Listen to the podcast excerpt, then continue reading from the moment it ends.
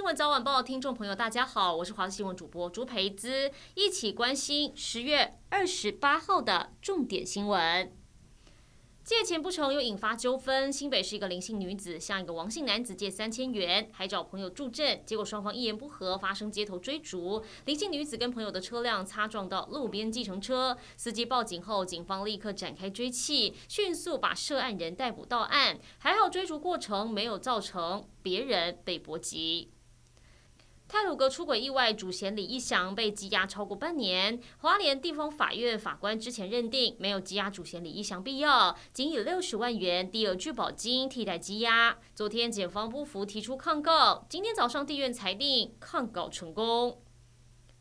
台南一家号称能培训身价上百万的秀矮犬生技公司，从二零一七年开始积欠劳健保以及违反医疗法罚款，一共七十三万。台南地检署执行官上门查扣了七只，一共七百万的秀矮犬，让公司老板吓到捧着钱到行政执行署去叫。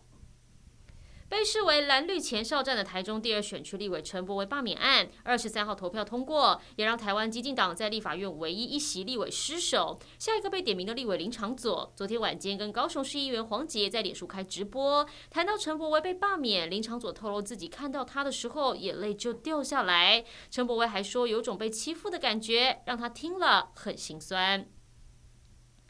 国际消息：美国发出了第一本性别标示为 X，也就是未指定性别的护照，成为美国性别平权里程碑。第一本未指定性别护照是由住在科罗拉多州一个跨性别民众取得。护照主人说，这本护照代表跨性别族群在美国正式被视为人。美国国务院透过声明指出，国务院承诺促进所有人，包含 LGBTQ 等族群的自由、尊严还有平等。二零二二年初也预定在美国护照跟海外美。国公民出生证明的性别栏提供 X 选项。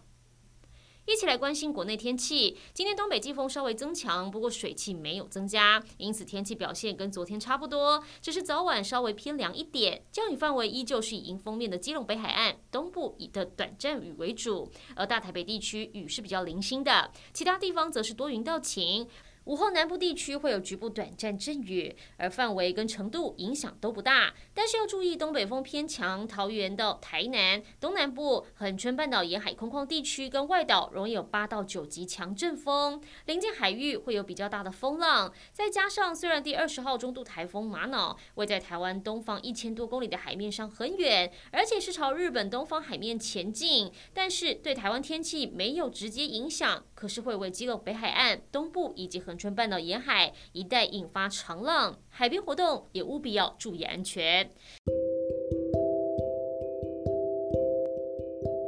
以上就是这一节新闻内容，感谢您的收听，我们再会。